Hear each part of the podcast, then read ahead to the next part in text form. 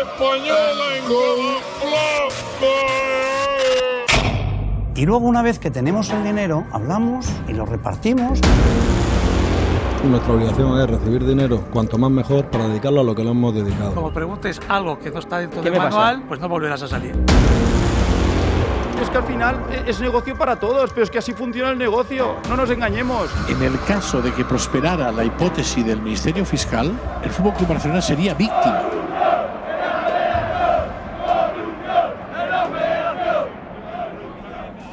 Invasión de campo, un manifiesto sonoro contra el fútbol como negocio. Capítulo 3. El gran expolio. Eres un lema familiar. ¿Estás listo, Jerry? Estoy listo. Quiero estar seguro de que estás listo. Allá va. Enséñame la pasta. ¡Ah! ¡Enseña! ¡Basta! Decíamos que si el dinero lo es todo, todo está justificado. Esa es la premisa que han abrazado demasiados protagonistas del mundo del fútbol y España no es una excepción. Durante años se ha cultivado un relato que presenta el dinero como un motivo de éxito en sí mismo, casi a la altura de los goles. Ronaldo se coloca de número uno al ganar 136 millones de dólares en los últimos 12 meses, 46 millones por su trabajo en el campo y 90 millones por sus negocios y patrocinios. Cada vez es más común escuchar a chavales que conocen antes al representante de un futbolista de moda que al delantero del equipo contrario. Se considera una oferta irrechazable que un jugador deje el equipo de toda su vida donde ya es leyenda si es para cobrar algo más en otro lugar. Ni siquiera hace falta que sea mucho más. Abunda incluso una especie de aficionado contable capaz de cuadrar el presupuesto de su club antes que la alineación. Al aficionado contable le preocupa más un balance de ventas que la sala de trofeos. Se alegra si su equipo cae eliminado en una competición que considera menor porque le han dicho que genera pocos beneficios. El aficionado contable prefiere que sus jugadores lo fíen todo a clasificarse para disputar la Champions League porque le han dicho que eso da más pasta, que es lo importante. Yo, sin embargo, creo que hay vida más allá de la cuenta de resultados. Señores, un chico que nació en Olivares, al ladito de Sevilla, en el Aljarafe. Un chico que es bético de toda la vida. Siento compasión por el aficionado contable. Debe ser horrible vivir el fútbol así. Menospreciar la experiencia, a veces única en la vida, de ver a tu equipo levantar un título, campeonar, formar parte de la historia de tu club siendo partícipe de algo irrepetible. Quien lo probó, lo sabe.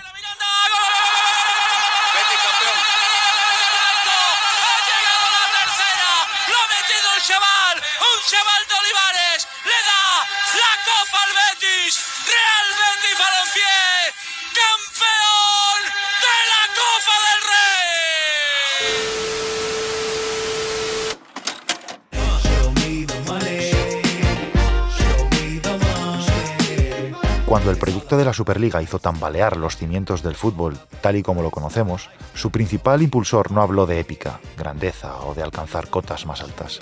Habló de levantar un muro entre una élite económica y el resto. Cuando Florentino Pérez defiende poner patas arriba al statu quo del deporte rey, de lo que habla es de dinero. Pero ¿cuándo se le ocurre a usted lo de la, la Superliga? Donde dice, creo que es una solución para, para el fútbol o para bueno, cuando no tienes ingresos más que los de la televisión, pues entiendes que la única manera de rentabilizar, digamos, eh, los ingresos es haciendo partidos más competitivos, con más atractivo, eh, que puedan ver todos los fans del mundo, de todos los grandes clubes, y así empezamos a trabajar. Y, llegamos a la conclusión de que eh, si en vez de hacer entre semana la Champions League, hacemos una Superliga entre los grandes clubes, pues seríamos capaces de, paliar el, digamos, los ingresos que hemos perdido. La Superliga es un proyecto que tiene como objetivo limitar el control de la UEFA sobre el fútbol europeo y acabar con la Champions League, su gallina de los huevos de oro. El New York Times publicó una interesante investigación en la que desveló conversaciones secretas entre la FIFA y un grupo de emisarios de la Superliga llamado A22. Uno de los presidentes implicados en el plan rupturista reveló al diario estadounidense que contaban con el apoyo de la FIFA. Según esa información, lo que había bajo la mesa era un juego de tronos. A cambio del apoyo de la FIFA, los clubes impulsores de la Superliga se comprometían a participar gratis en una nueva competición anual organizada, qué casualidad, por la FIFA. Sería un mundial que reuniría a los mejores equipos de cada continente o lo que es lo mismo, el último clavo en el ataúd de la poderosa UEFA y su Champions League. La cantidad que le ahorrarían los participantes de la Superliga al máximo organismo del fútbol por su nuevo Mundial de Clubes serían mil millones de dólares al año. La Superliga yo veo que está progresando. ¿eh? En este sentido, este decálogo que ha presentado A22, eh, la verdad es que el, el club lo compartimos plenamente. A día de hoy, solo el presidente del Fútbol Club Barcelona, Joan Laporta, sigue leal al Real Madrid. Eternos rivales en el campo, aliados en los despachos.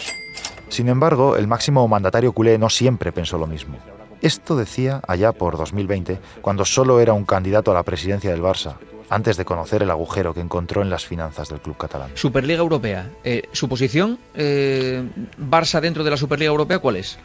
Uh, yo creo que la Liga Europea mmm, se carga el negocio del fútbol. La UEFA enseñó los dientes a la Superliga, anunció represalias. El Real Madrid acudió a un juzgado y el pleito terminó en los tribunales europeos para dirimir nada menos que los límites del monopolio frente al libre comercio en el seno de la Unión Europea. Solo el Real Madrid y el Barcelona siguen firmes en el proyecto secesionista, en el que empezaron hasta 12 equipos, incluidos los mejores clubes ingleses y el Atlético de Madrid. Y decir, quiero Mbappé porque se va a la temporada que viene. Y pongo 300 millones. ¿Sí o no? Nunca antes en la historia el fútbol había movido tanto dinero como ahora. Si la situación es tan crítica, ¿quién se lo está quedando? Si todo va tan mal, ¿por qué abundar en un camino que ensancha las desigualdades entre una minoría y el resto?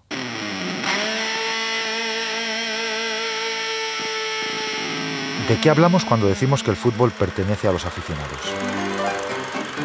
Los principales equipos del fútbol español se fundaron a finales del siglo XIX o principios del XX. Vecinos de un barrio, una ciudad, miembros de una comunidad, trabajadores de un gremio, personas con intereses compartidos, se organizaban para dar forma a algo que les uniera y les representara. Nadie tenía en mente una idea empresarial obligada a generar más ingresos cada año dentro de un modelo inflacionista histérico y un calendario saturado de partidos a menudo prescindibles. Ahora hagamos un esfuerzo. Viajemos de un salto al momento actual. Detengámonos de golpe en el resultado tras el paso de décadas de cambios sociales, políticos y económicos. Franco ha muerto. Está claro que el Partido Socialista Obrero Español ha obtenido el respaldo mayoritario del pueblo español. Terminamos con Michael Jackson mañana a la una en la segunda cadena. Y lo que ocurre es que el muro de Berlín está cayendo, literalmente. El Partido Popular ha ganado las elecciones. El euro, la nueva moneda europea. Y mientras todo esto pasaba, en lo que tiene que ver con el fútbol asistimos con pasmosa naturalidad a un desenlace en el que el aficionado ha quedado excluido de los poderes de decisión más básicos de sus clubes. Y el último agravio es la deslocalización, es decir, privar al hincha de apoyar a su equipo porque sencillamente se lo llevan a otro lugar. Pero vamos a ceñirnos al Supercopa Files, ¿no? Me temo que sí, señor Rubiales.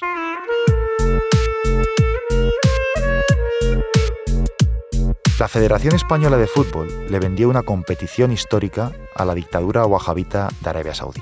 La Supercopa de España ya no se jugaría ante sus aficionados en estadios españoles, sino en el desierto, a miles de kilómetros de distancia, en Asia. España está entre los 15 países más importantes en cuanto a exportaciones, en cuanto a mercado con Arabia Saudí. Está Inditex, empresas públicas como Navantia, está el AVE a la Meca, decenas, puede que cientos de proyectos empresariales españoles en Arabia Saudí. ¿Ellos sí pueden, el fútbol no? Ya, lo que pasa es que el fútbol no es, no debe ser concebido como una empresa que fabrica pantalones. Su motor es la pasión de los aficionados. La operación de Rubiales terminó en los tribunales tras las exclusivas publicadas por el Confidencial en la serie de reportajes llamada Supercopa Files. Supercopa Files, ¿no? La investigación sacó a la luz sus acuerdos secretos con el jugador del Barça Gerard Piqué, quien se embolsó una comisión de 24 millones, ahora bajo el foco de un juzgado y de la Fiscalía Anticorrupción. Rubiales lo mantuvo oculto, dijo desconocer estos cobros. ¿Los saudíes han pagado algo a Cosmos? Mire, yo trabajo para la federación. Yo, yo eh, no soy quien para hablar de lo demás ni conozco ese, ese, extremo. Pero en el periódico demostramos que algo sí que sabía.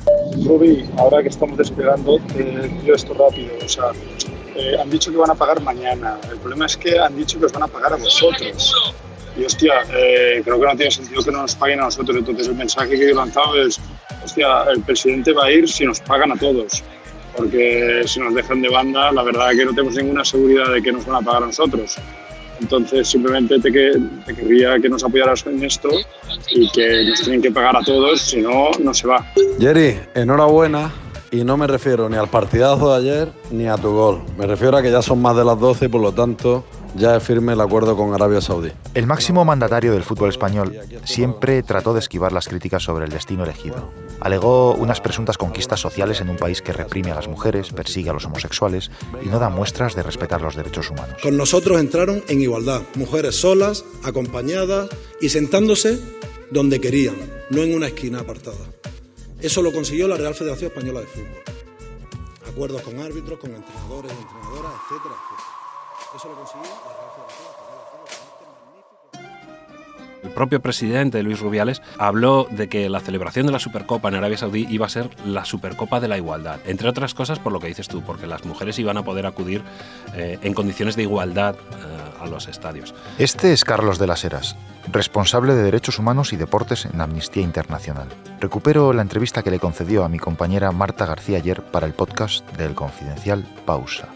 Esto fue así y fue un pequeño avance, por llamarlo de alguna otra manera, pero eh, a los tres días de la celebración de esa primera edición en Arabia Saudí, las mujeres tuvieron que volver a lugares segregados en los estadios. Esto, varios años después, ha cambiado y habitualmente ahora ya las mujeres pueden acudir a no solo a los estadios, sino a cualquier evento deportivo cultural en condiciones de igualdad, es decir, con los mismos derechos que los hombres. Fuera de los estadios la situación es distinta. Las mujeres allí también siguen siendo consideradas ciudadanos de segunda. En el caso de Arabia Saudí la estrategia es muy clara. Todo esto cuelga de lo que se llama la Visión 2030. La Visión 2030 es una uh, estrategia que se pone en marcha con la llegada al poder del príncipe heredero, de Mohammed bin Salman, y tiene uh, una finalidad, que es depender cada vez menos del petróleo. ¿Esto qué significa? Que tienen que diversificar sus inversiones y para ello utilizan el deporte como una manera de generar ingresos para el país y ofrecer al mismo tiempo una cara abierta, amable, moderna y reformista. Lo que no nos ofrecen es la otra realidad de Arabia Saudí. No nos hablan, por ejemplo, de que es uno de los países que más ejecuciones lleva a cabo cada año con la imposición de la pena de muerte.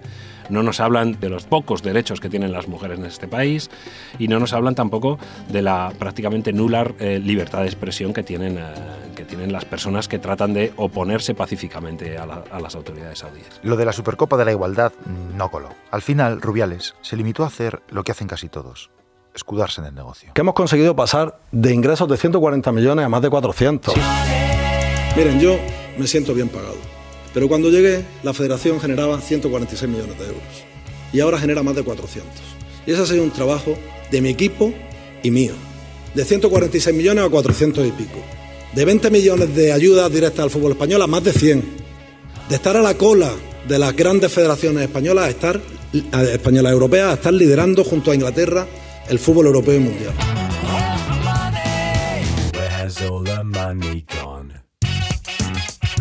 Si el argumento es conseguir cuanto más dinero mejor, ¿por qué no en Corea del Norte? Bastaría con que el régimen de Kim Jong-un ofreciera más. Y por cierto, la Federación Inglesa es un modelo económico de éxito, sí. Eso a pesar de que llevan casi 60 años sin ganar un mundial. Pero todas sus finales oficiales se juegan en el mismo lugar. This is Wembley. El mítico estadio de Wembley, en Londres. Un templo del fútbol mundial al que le avala la legitimidad de la tradición y el respeto a los símbolos. A nadie en Inglaterra se le ocurriría llevar una final a Riyadh.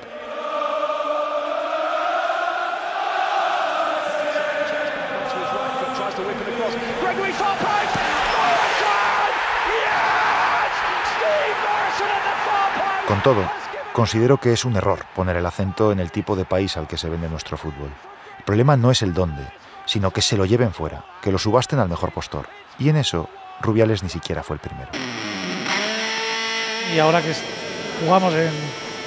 Se va a jugar en no sé qué sitio del mundo, la Supercopa, se va a jugar en muchos sitios, pues ¿por qué no vamos a jugar un partido de liga? Estoy hablando en Estados Unidos, ¿no? Igual que hace la NBA, la NFL. Yo creo que no es nada raro Estamos pidiendo una, cosa que sea normal.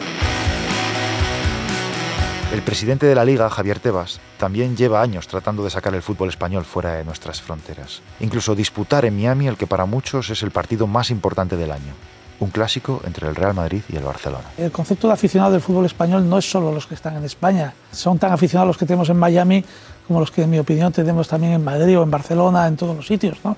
Y todos tienen derecho también a ver un día a su equipo o a algún partido de la Liga Española en su entorno. Entonces nosotros vamos a seguir con este tema hasta conseguirlo y no sabemos lo que nos costará. Esperemos que nos resuelva el juzgado pronto y podamos ya venir en breve, pero seguiremos peleándolo porque creemos que es un derecho ya no tanto de la liga, sino de los aficionados de todo el mundo en que puedan, tengan esa oportunidad. ¿no? Esta iniciativa está empantanada en los tribunales y paradójicamente uno de los que se oponía era Luis Rubiales, cosas de las guerras caínitas de nuestro fútbol.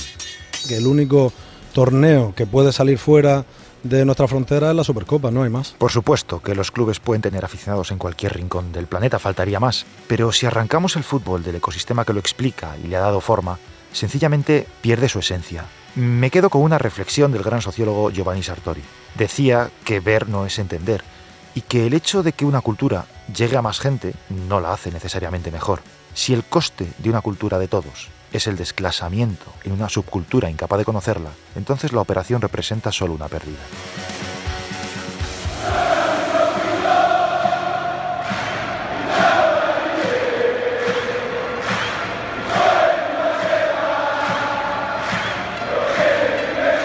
Quienes acceden a la gestión de los clubes heredan un activo que es el legado edificado durante décadas por presidentes, jugadores, entrenadores, pero sobre todo por una masa social en la que muchos ven solo clientes. Aquí pensamos que la privatización no puede ser ilimitada hasta el punto de arrebatar al hincha el patrimonio que le pertenece. Los fundadores no alumbraron sus clubes para que terminaran en manos ajenas a miles de kilómetros. ¿Alguien le ha preguntado a los socios? ¿Y los futbolistas? ¿Tienen algo que decir en defensa de los aficionados que les animan cada partido? Yo soy muy claro, para mí no tiene sentido. Son muy pocos los protagonistas del balón que alzan la voz en contra de esta expropiación forzosa, pero todavía quedan algunos. Este es Raúl García, referente del Athletic Club de Bilbao. Yo admito que para mí el fútbol ha cambiado en el sentido de que ya no se piensa en el aficionado. Ahora mismo lo que, lo que importa es generar, eh, intentar sacar patrocinios, intentar... Y creo que nos estamos olvidando un poco de lo básico que es el fútbol, ¿no? que es ese, pues ese ambiente que, que hace que, los partidos sean diferentes, que la afición disfrute en un partido con la familia, que los horarios sean eh, lo más cómodos posible para todos. Bueno, es que no es que lo diga yo, yo creo que se ve, ¿no? Declaraciones como esta son la excepción.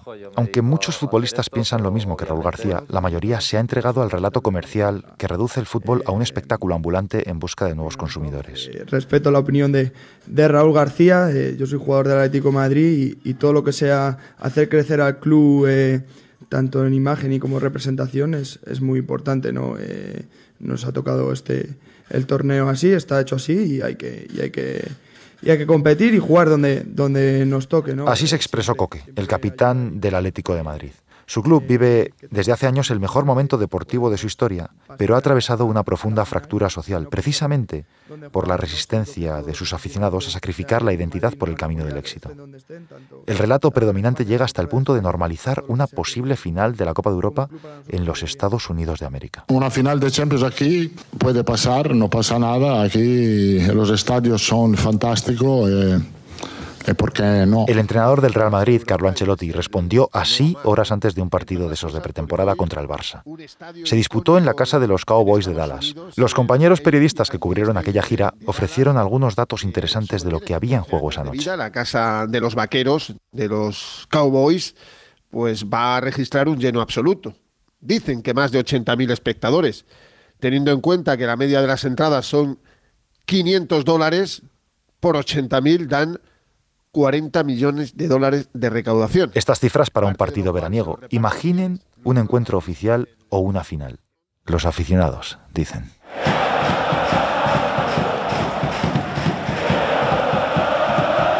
Si el argumento es que nuestros equipos son una marca global y que hay espectadores en todos los puntos del planeta dispuestos a pagar cantidades desorbitadas, ¿dónde está el límite?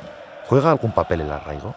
¿Qué podrá impedir entonces que nuestros equipos jueguen todos los partidos a 10 horas de avión de distancia? Nada de esto sería posible sin el silencio cómplice de los futbolistas. Las estrellas prefieren callar y no poner en riesgo posibles patrocinios. Uno de los casos más paradigmáticos es el de Leo Messi, el mejor futbolista del planeta. ¡Messi!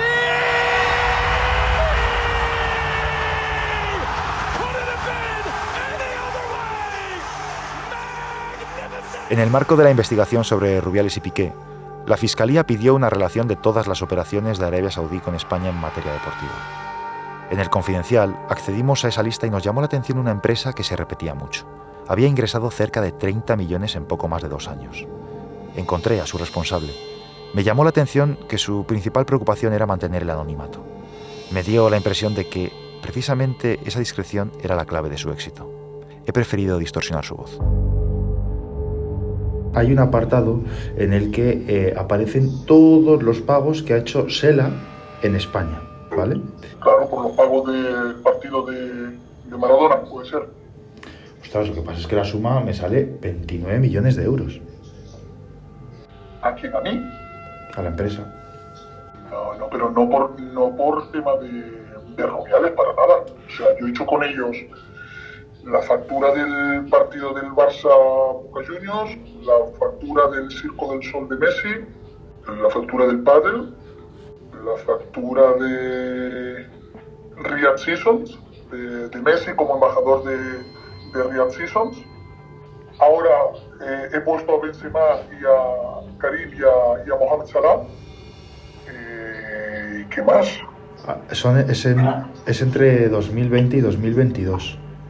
Pues entonces todos los eventos que te acabo de comentar. Entre las labores de este empresario, a caballo entre España y los países árabes, estaba ejercer de intermediario para que Leo Messi fuera imagen promocional del régimen de Arabia Saudí. Ahí tiene que haber un pago ahí de 7 de siete millones, que es, que es el, de, el contrato de Messi de, de, embajador de turismo. Es que es verdad, de alguna forma ellos quieren abrirse al mundo y decir, oye, visita Arabia Saudí, no somos ese monstruo que la gente dice y, luego tienen una riqueza de turismo brutal, el Mar Rojo, Alula, las montañas que parece aquello el cañón del Colorado, la parte del, sur del país que es verde, que, tienen ahí el, el Amazónico, eh, eh, que, está pegado a Yemen y, aquello es espectacular, Tir se llama.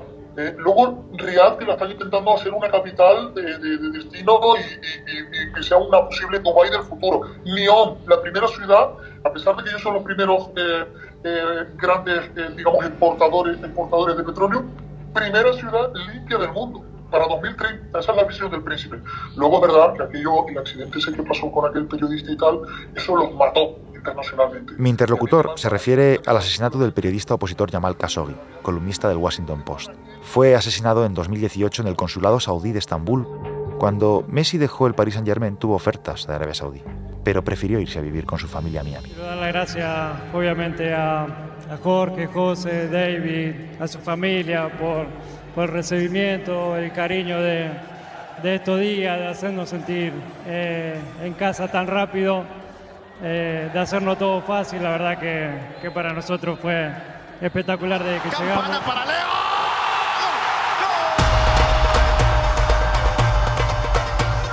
Las autoridades políticas, al menos en las democracias modernas, dejan un amplio margen de maniobra al libre mercado. Pero eso debería ser compatible con un mínimo de control en lo que tiene que ver con el fútbol. Los clubes han de ser concebidos como un patrimonio del país al que representan. ¿Tampoco tienen nada que decir nuestras autoridades? Pero es que hemos estado allí con el actual embajador, con el anterior, que nos felicitaron que nos dijeron qué importante es esto para España. Muchas gracias por venir aquí. La Federación Española de Fútbol es una institución con un régimen especial. Se beneficia y negocia con la imagen de unos clubes y unos jugadores que no le pertenecen, pero que le dieron luz verde sin tener en cuenta la opinión de sus hinchas. Y Rubiales desveló además que contó con el aval del gobierno de Pedro Sánchez en su plan de deslocalizar el fútbol español. ¿Habló con el gobierno español para comentarle esta posibilidad? Bueno, yo eh, agradezco mucho, hoy también lo he comentado, que el gobierno español nos ha dado plena autonomía, nosotros la tenemos ya de por sí, hemos hablado eh, que íbamos a tomar una decisión y que la decisión iba a ser responsable y que en caso de que fuéramos a Arabia Saudí, pues implementaríamos dentro del acuerdo las medidas que hemos implementado. Igual hemos hecho con UEFA, igual con FIFA. El poder político debería asumir la iniciativa de proteger a sus ciudadanos, también en el vínculo sentimental que les une a sus equipos, impidiendo que les sean arrebatados sin más. O si lo prefieren, para evitar la fuga al extranjero de una fuente de riqueza. Autoridades señoras y señores, bienvenidos, bienvenidos a este acto de presentación de la candidatura conjunta de España y Portugal para la organización de la Copa del Mundo 2030. El Confidencial accedió a los mensajes entre Rubiales y el presidente Pedro Sánchez. En ellos se aprecia que el máximo responsable del fútbol español contaba con una poderosa carta a su favor, sus relaciones en las altas instancias para impulsar la candidatura de España y Portugal como organizadores del Mundial 2030. Luego sumaron a Marruecos. Es un proyecto clave para la economía y la imagen de España y, por qué no decirlo, para la Moncloa. Rubiales llegó a parapetarse en esta iniciativa para tratar de frenar las informaciones que ponían en duda su gestión. Eso nos permite pelear por organizar un mundial. Que con estas cosas se la van a cargar. Se lo van a cargar ustedes. El gobierno socialista siempre protegió a Rubiales. Metió en un cajón las denuncias presentadas a raíz del escándalo de la Supercopa que hubiesen activado al Tribunal Administrativo del Deporte. Eh, ante esta situación, pues en el Consejo es verdad que hay varias denuncias, que han llegado varias Sí. denuncias, pero lo que tenemos que hacer es actuar con el máximo rigor, con la máxima responsabilidad, con prudencia y eh, sin presiones. Es la máxima instancia en el reglamento español con capacidad, por ejemplo, para inhabilitar al presidente de la federación. Nunca llegó siquiera a estudiar las informaciones que incluían espionajes y el uso de casas de lujo con fondos de la federación, entre otras cosas. Me ha asegurado mm, que él no se había llevado nada y que se había comportado con total honradez. Al final, la figura de Rubiales les terminó explotando en la cara. ¿Sabes la que hay con el beso de, de, de- de Jenny Hermoso, liada? No hagamos caso de los idiotas y de los estúpidos, de verdad, oye. Eh, un pico de, de- de dos amigos celebrando algo, que ha habido más y que hayan, no, no míos, pero de otra gente, de verdad. Esto, No por supuesto, para también lo abordaremos más adelante. Más gilipolleces y más tontos del culo no.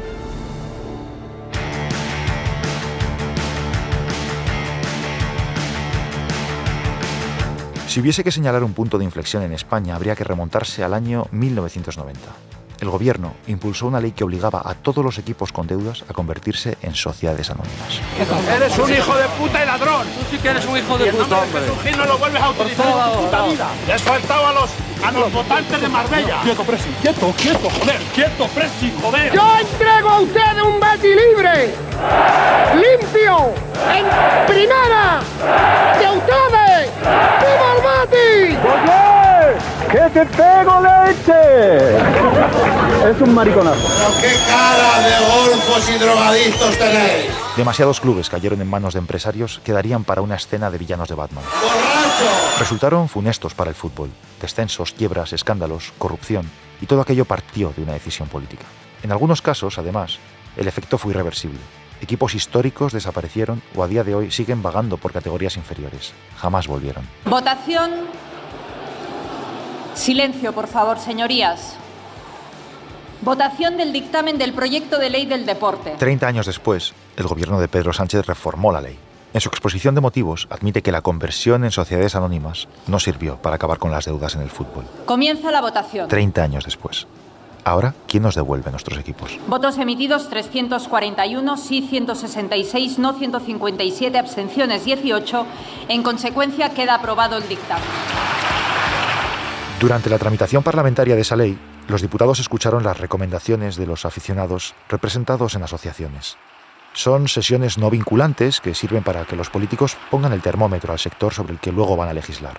Charlo con Emilio, responsable de FASFE, uno de estos colectivos surgidos de la grada, para que me cuente su experiencia. Creemos que la ley es mejor que la anterior, pero se ha quedado muy muy corta. Hay que pensar que el- la redacción de esta ley, la aprobación de esta ley ha sido en un contexto en el que en el que estamos, en el que los aficionados, sobre todo los aficionados ingleses, han salvado de la ruptura de la Superliga al fútbol europeo, en el que en países, ya digo, hasta como Inglaterra, pero desde luego de las instituciones europeas, se está promoviendo el reconocimiento y la, y la inclusión de los aficionados en los, en los órganos de gobierno y en los clubes como, como una medida de buen gobierno y necesaria, porque no se puede gobernar una comunidad sin consultar con esa comunidad, pues yo creo que, que se ha quedado bastante corta la ley, aunque, claro, veníamos de donde veníamos. Hay dos o tres muy, muy importantes que ni, que ni se plantearon incluir, ¿no? Una es, es avanzar hacia el 50 más 1. Esto es que, que todos los clubes españoles estén controlados mayoritariamente por sus aficionados. Eso es una norma que existe en Suecia, es una norma que existe en Alemania, no tampoco es una cuestión muy novedosa y podría haberse incluido. Por ejemplo, el- lo que se denomina la acción de oro en las, en las sociedades anónimas deportivas en las que no hay un 50 más 1, es imprescindible que al menos el dueño de esa sociedad anónima deportiva no pueda, no pueda cambiarla de lugar, no pueda cambiar sus símbolos porque sí, sino que para eso pues que los aficionados tuvieran el derecho de veto ante ese tipo de cuestiones. ¿No se incluyó finalmente en el articulado de la ley del deporte algún tipo de cláusula para impedir que un equipo que juegue la Superliga pueda seguir jugando la competición nacional? Esa es una de las cosas que, fue motivo de conflicto y no, no se incluyó. ¿Pero estaba previsto incluirlo? Eh, sí, llegó a verlo. O sea, en alguna de las redacciones sí estaba incluido, sí. ¿Y a qué lo achacas? ¿A presiones probablemente de alguno de los clubes implicados? Entendemos que eso fue una, una presión de, del Real Madrid de Fútbol y de Fantino Pérez, que es una persona muy, muy poderosa en nuestro país. Eso es lo que da dinero, no da dinero otras competiciones. Y ese dinero viene para todos. Los italianos fueron con su Supercopa a un partido por 7 millones de euros. Tenemos dinero. Y nosotros hemos ido con 40. En la sociedad en la que vivimos, pues generar dinero eh, significa éxito. Y a mí eso sí que me gusta. Miami ya solo el entorno de cuando vienes tiempos buenos. Soy exigente en mí mismo y quiero, pues, si hago las cosas, me gusta hacerlas. Entonces, por ponerte un ejemplo,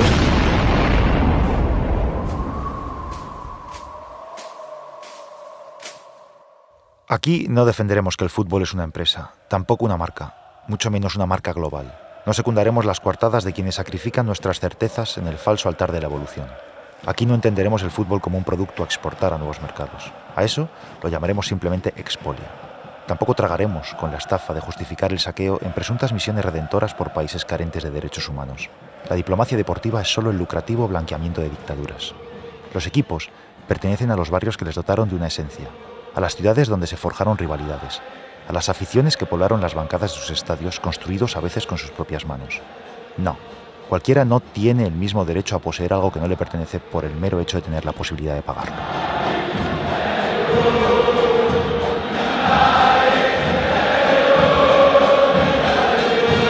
La motivación de este podcast es devolver a los hinchas al lugar que les corresponde. Y en los dos últimos capítulos se les ha escuchado poco. Dejemos atrás los despachos y los palcos. Cambiemos las corbatas por las bufandas. Volvamos a la grada.